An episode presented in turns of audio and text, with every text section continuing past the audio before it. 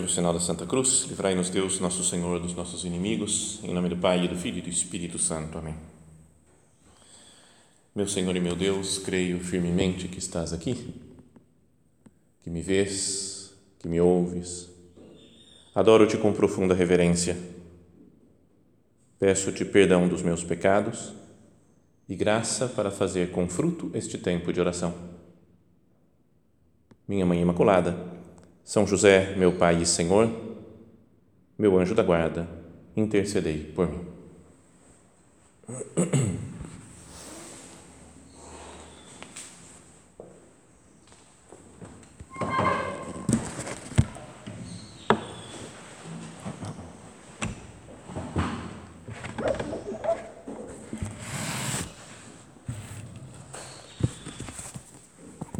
O Evangelho da missa de hoje traz um trecho do capítulo oitavo do Evangelho de São João. O Evangelho de São João começa com aquela cena de ontem, né, da, da mulher adúltera, pega em, pega em adultério que Jesus perdoa, mas depois passa por uma longa discussão com os fariseus, que alguns dizem que é um capítulo central do Evangelho, de importância teológica, né, de Jesus dá mais doutrina e fala quem ele é. E o trecho que nós vamos ouvir hoje diz assim: Naquele tempo disse Jesus aos fariseus: Eu parto, e vós me procurareis, mas morrereis no vosso pecado. Para onde eu vou, vós não podeis ir.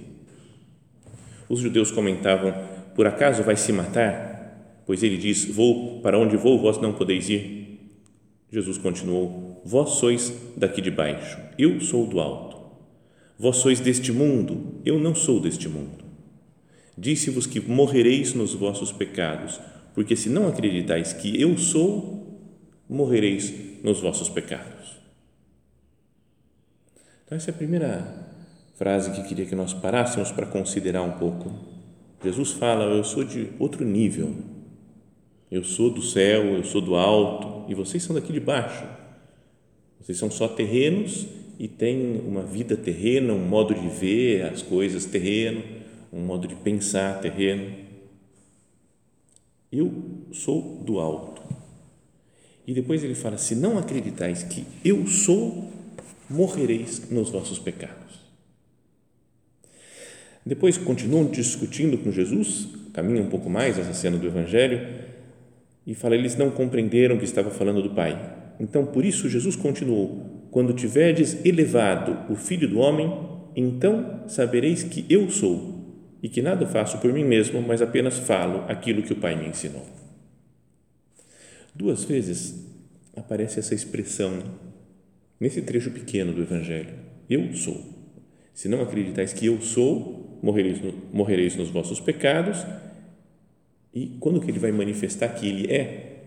Quando tiverdes elevado o Filho do Homem, então sabereis que eu sou. Acho que muitos já sabem né, o sentido, né, o significado dessa expressão, que aparece algumas vezes né, no Evangelho de São João, que faz referência ao, àquela manifestação de Deus, a mais importante, acho que do Antigo Testamento inteiro, quando Deus, na sarça ardente, fala para Moisés quem ele é.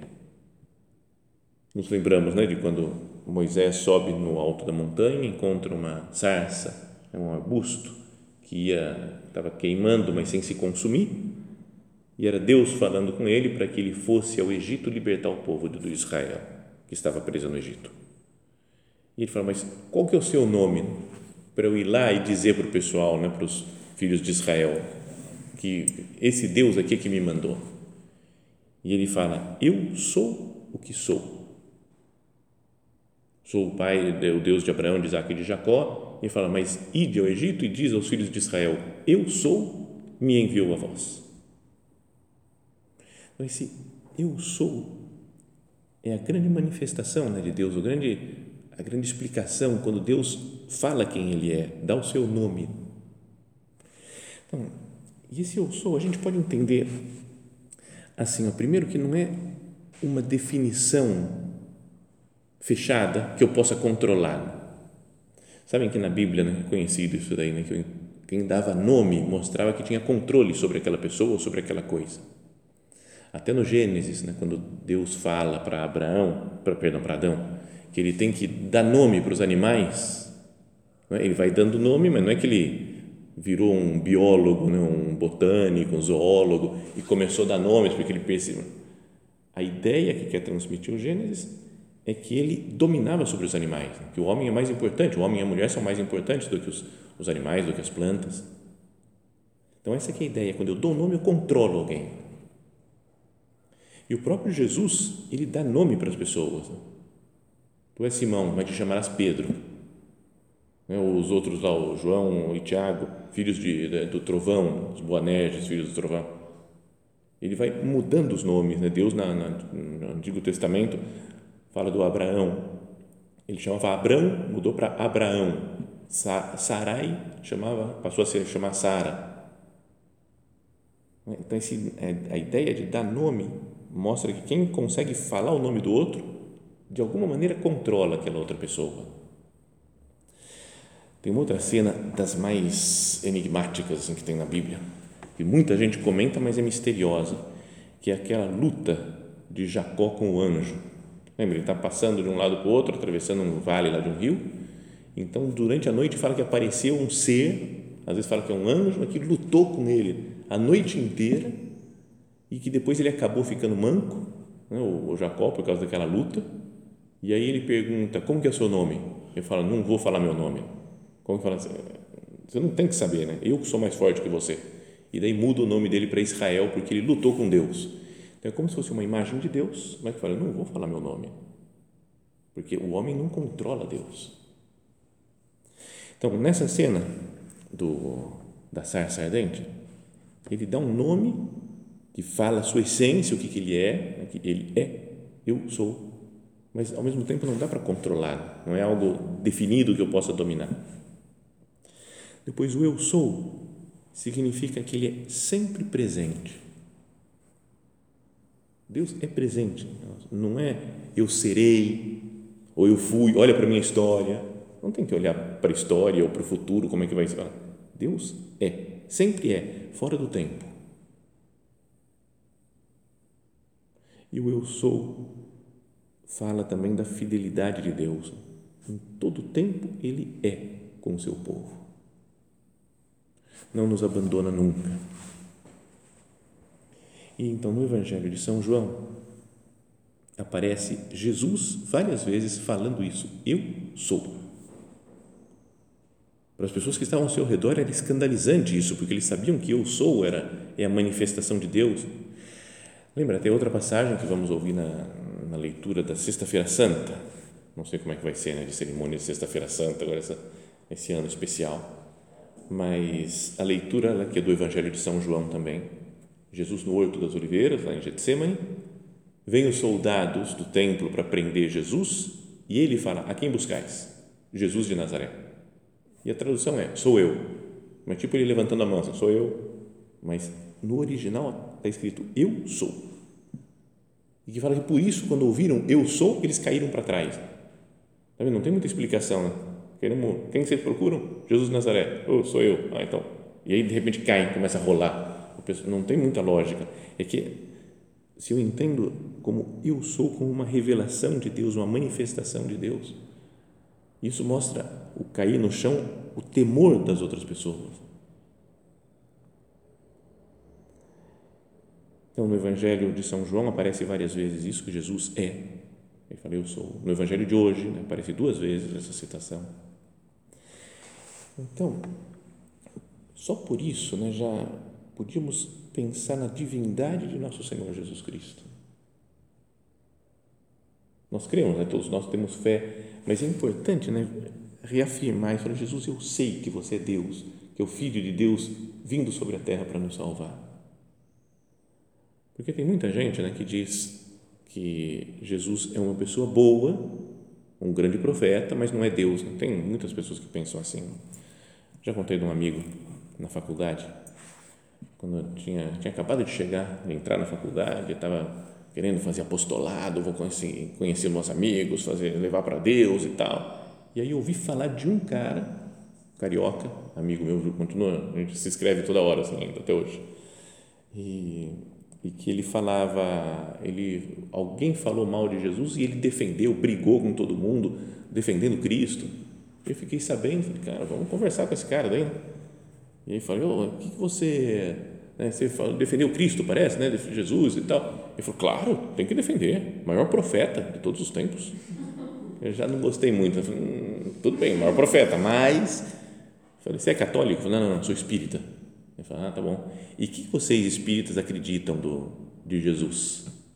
Ele falou, mesma coisa que os católicos, exatamente igual. Eu falo, ah, que bom, vocês acreditam que é Deus feito homem. Não, não, não, isso também não. Né? Isso aí os católicos não acreditam. Né? Peraí, vamos conversar. E a gente conversa até hoje. Não é que tenha se convertido, não, mas continua super amigo. É, mas tem muito essa ideia, né? De que Jesus é um homem bom, mas que não foi Deus. Isso é contra todo o Evangelho. Essas frases de Jesus dizendo eu sou, para os judeus não tinha nenhuma dúvida do que ele estava falando é? Ou as frases que Jesus fala, eu sou o caminho, a verdade e a vida. A pessoa, uma pessoa qualquer, muito boa, super gente boa, esses pessoal que fica falando na internet, né, que fica, sei lá, os grandes gurus, coaches, ajudando todo mundo, adora e de repente ele fala, eu sou o caminho, a verdade e a vida. Cara, pode parar de seguir, né? Porque o cara é doido. Então, e Jesus fala um negócio desse. Jesus fala: quem ama seu pai ou sua mãe mais do que a mim não é digno de mim. Então, só, só um Deus pode pedir isso, só um Deus pode exigir essas coisas.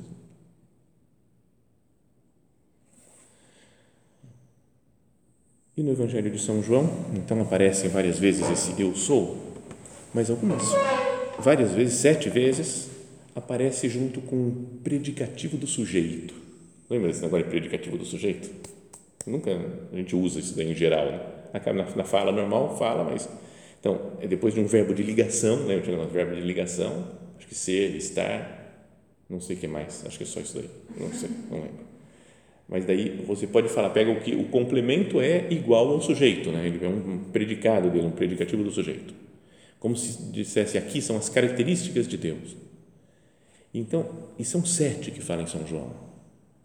O eu sou, às vezes, vem acompanhado, e é eu sou o pão da vida se a gente fosse pensando em cada uma dessas coisas, eu sou o pão da vida, eu sou a luz do mundo, eu sou a porta das ovelhas, eu sou o bom pastor, eu sou a ressurreição e a vida, que ouvimos domingo passado, eu sou o caminho, a verdade e a vida, e eu sou a videira verdadeira. Só isso daqui daria para uma meditação inteira, né? De cada um desses pontos, assim, o que, que significa Jesus que é o pão da vida? Que Ele alimenta. Então, a força que eu tenho aqui para a minha vida espiritual vem de Jesus. Ou eu sou a luz do mundo para entender as coisas só com Cristo. A porta, o bom pastor, ressurreição e vida, etc. Então, assim é Jesus assumindo, digamos assim, reconhecendo e transmitindo para esses para os judeus que discutiam com ele a sua realidade divina, a sua vida divina. Mas queria que nós olhássemos para esse, essa segunda vez que aparece a expressão eu sou no Evangelho de hoje. Quando Cristo fala assim, ó, quando tiverdes elevado o Filho do Homem, então sabereis que eu sou. Elevar o Filho do Homem. E nós pensamos já isso daqui como se aproximando já né, o tempo da cruz, quando Jesus for levantado, elevado no alto da cruz, então sim vai ficar, vai se mostrar né, como Ele é Deus que perdoa os pecados do mundo. Então, com essa expressão, coloca também a, a igreja, sabe que a primeira leitura muitas vezes está ligada né, com, a, com a leitura do Evangelho, tem pontos em comum. Então, a primeira leitura de hoje é do livro dos Números quando eles estão caminhando no deserto, o povo de Israel, e começa a se queixar, uma das infinitas queixas né, do, do povo com Deus. Naqueles dias, os filhos de Israel partiram do Monte Or, pelo caminho que leva ao Mar Vermelho, para contornarem o país de Edom. Durante a viagem, o povo começou a impacientar-se e se pôs a falar contra Deus e contra Moisés, dizendo: Por que nos fizeste sair do Egito para morrermos no deserto? não há pão, não falta água e já estamos com nojo desse alimento miserável. Meu Deus, como o povo é chato. Reclama que não tem comida, Deus dá um maná para ele, faz chover pão do céu, eles ficam felizes, não comem, mas depois não aguentamos, estamos com nojo já desse alimento miserável. Mas que às vezes a gente reclama também, ah, perdão, meu Deus, às vezes que eu perco essa noção da sua divindade, Jesus, de que você é, e fico me queixando, fico reclamando, estou com calor, estou com frio, estou com sono, estou cansado, tô, tá chato isso daqui, agora ficar dentro de casa o tempo todo, sabe, a gente às vezes tem um monte de reclamações, né, de queixas interiores, então, fala do segundo modo de entender dos judeus, né, que Deus castigava sempre os pecados né, com coisas físicas, materiais. Diz então: O Senhor mandou contra o povo serpentes venenosas que os mordiam e morreu muita gente em Israel. Coronavírus. Né? Você pensa, atualmente tem um monte de gente falando, é, o pecado está no mundo, então Deus está mandando coronavírus Está morrendo muita gente. Mas está morrendo um monte de gente santa, né? que não, não pecou, que não sei lá. Né? Então é um modo de entender só isso daí, que Deus castiga né, os outros com os problemas. Mas qual que é a solução que dá Deus? Como é que faz? Né? Ele, eles pecam, fala que Deus mandou essas serpentes venenosas que os mordiam e os matavam e o povo foi ter com Moisés e disse: Pecamos falando contra o Senhor e contra ti. Roga ao Senhor que afaste de nós as serpentes. Não resolve. Resolve para a gente isso, né? Perdão, a gente está arrependido. Moisés intercedeu pelo povo e o Senhor respondeu: Faze uma serpente abrasadora e coloca como sinal sobre uma haste. Aquele que for mordido e olhar para ela viverá. Moisés fez, pois, uma serpente de bronze e colocou-a como sinal sobre uma haste. Quando alguém era mordido por uma serpente e olhava para a serpente de bronze, ficava curado. Não é legal isso? Né? Só, só olhar para a serpente de bronze. Tentei procurar o que significa esse negócio de serpente abrasadora. Rodei, rodei, rodei. Tem um monte de teorias, mas não chegou a nenhuma conclusão.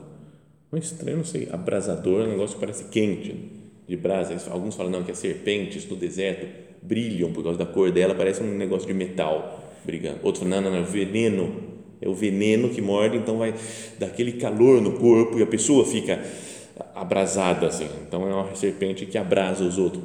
Não sei qual é a verdade. Mas depois fala que fez uma serpente de bronze, Moisés e essa serpente né, é como uma imagem, Jesus vai falar depois, né, em outra passagem do Evangelho também, é? como Moisés levantou a serpente no deserto, assim também será levantado o Filho do Homem. Então, e a gente pensa na cruz, esse tal, lá está o remédio, né? basta que eu olhe para a cruz de Jesus. Olha para a cruz, contempla Jesus na cruz. Agora que está chegando a Semana Santa, contempla Cristo isso é, não é que é o remédio para o coronavírus, agora vai, né, fica todo mundo imunizado, mas é, um, um é olhar para a cruz e, e todas as coisas ficam claras. Ele passa a ser luz do mundo, mesmo luz da minha mente, para eu entender os planos de Deus, para aceitar as coisas que eu não consigo compreender muito bem. Não é bonito aquilo que o Papa fez, né, de olhar para a cruz, né? Está com dificuldade, sofrimento, tanta gente morrendo, coronavírus. O que eu vou fazer? Olhar para a cruz. E, tal, e fazer aquela procissão né, com, o, com, com o crucifixo lá que no século XVI salvou da Roma da peste. Não é que agora estão fazendo, parece que por de modo virtual, né, mandando uma mensagenzinha, assim aparece o, Jesus lá, do, esse crucifixo. Então, esse sofrimento atual as dificuldades pelas quais nós passamos, pelas quais o mundo passa, principalmente os que estão doentes, que estão curando, cuidando dos doentes. Não posso ver assim falar, eu vou olhar para a cruz. Você é uma pessoa que medita, que contempla mais Jesus na cruz, para tentar entender um pouco melhor o sofrimento, para conseguir enfrentar essas serpentes né, que, do pecado, que vão nos nos atacando, nos perseguindo.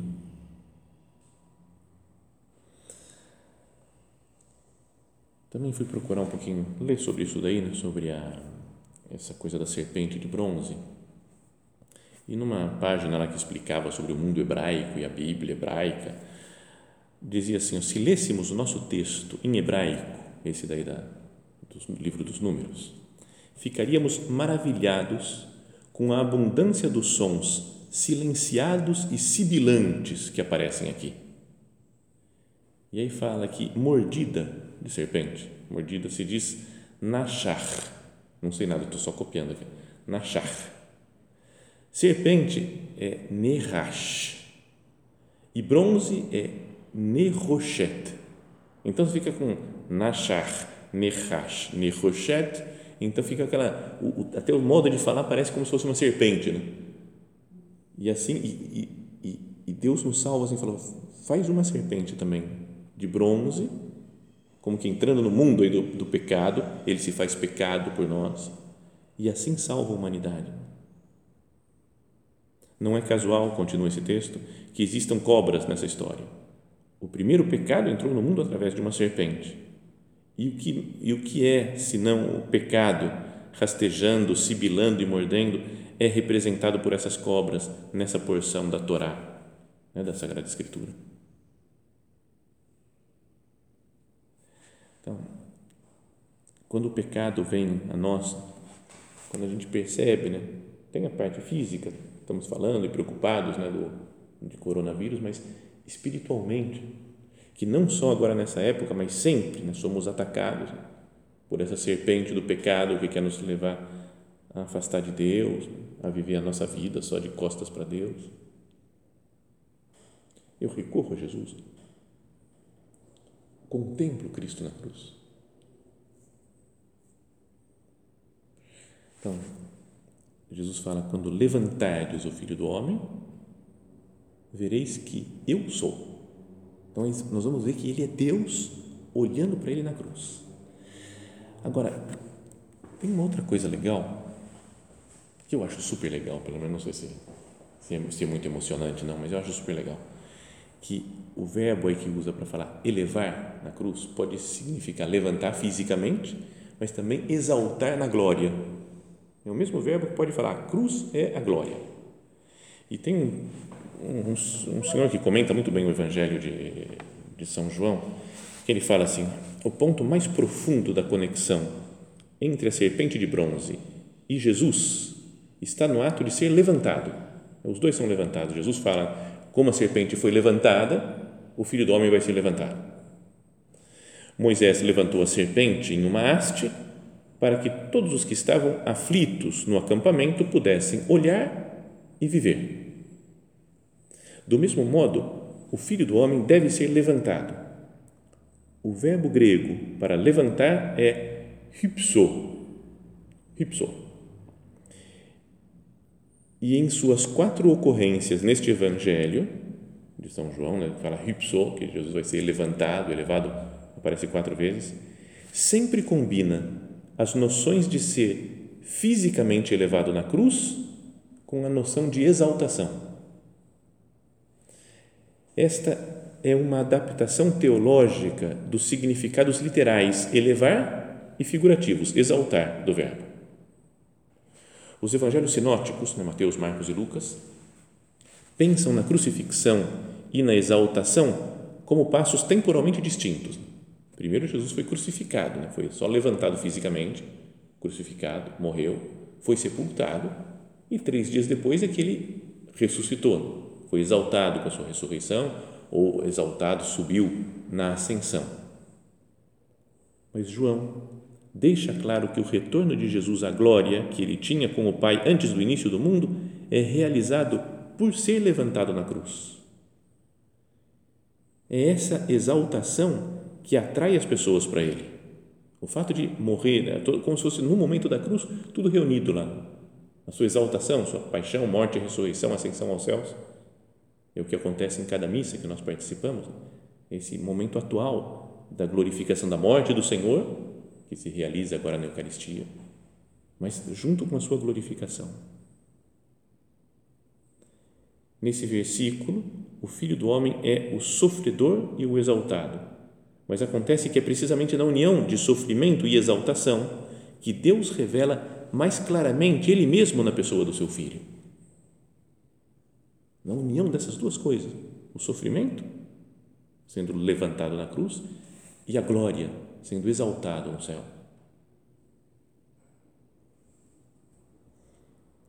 A conexão teológica entre ressurreição e exaltação não é pouco frequente no Novo Testamento, mas João vai mais longe e teologicamente une a crucifixão, a ressurreição e a exaltação, né? a glória de Cristo. E isso daí é que não dá tempo de fazer, acho que nenhuma meditação, precisa de uma, uma hora ou duas talvez para explicar um esquema e fazer e desenhando, para mostrar como São João ele não fala tanto ao descrever a paixão de Cristo não fala tanto do sofrimento, mas da glória. E o trono de Cristo, onde ele é coroado como rei, é a cruz. Isso nosso padre falava, que Jesus está no seu trono triunfador quando está na cruz. Então a gente poderia pensar nisso, mas será que eu, nas minhas cruzes, nos meus sofrimentos, Jesus, eu estou do seu lado? Eu encontro a exaltação, a glória no sofrimento? Quando tiveres elevado o Filho do Homem, então sabereis que eu sou. Quando eu carregar a cruz com Cristo, quando eu for elevado com Ele na cruz, morrer com Cristo, então eu vou descobrir, meus olhos se abrem e eu descubro que Deus é, que Jesus é Deus, que Ele está conosco sempre, que Ele é fiel, que cumpre as suas promessas. Então vereis que eu sou. esses evangelhos desses dias agora que vão né, ser trechos do Evangelho de São João, são um pouco mais difíceis, mais teológicos, mas nos ajudem a ir penetrando no mistério de Jesus Cristo. Senhor, eu, eu quero te conhecer, Jesus. Quero aprofundar no conhecimento seu, porque é só aí que está a salvação, porque você é o pão da vida, é a luz do mundo, é o bom pastor, é a ressurreição e a vida, é o caminho, a verdade, a vida, etc. Vamos terminando a nossa oração pedindo né, Nossa Mãe Santa Maria, que acompanhou Jesus na cruz, quando ele foi levantado, ou seja, quando ele foi exaltado na cruz, quando entrou na sua glória, que ela nos dê a graça de estar junto com ela, para compreender mais a fundo, com mais profundidade, o mistério desse Deus né, que se faz homem, que sofre, que morre, mas que assim chega à glória e assim nos leva para a glória também.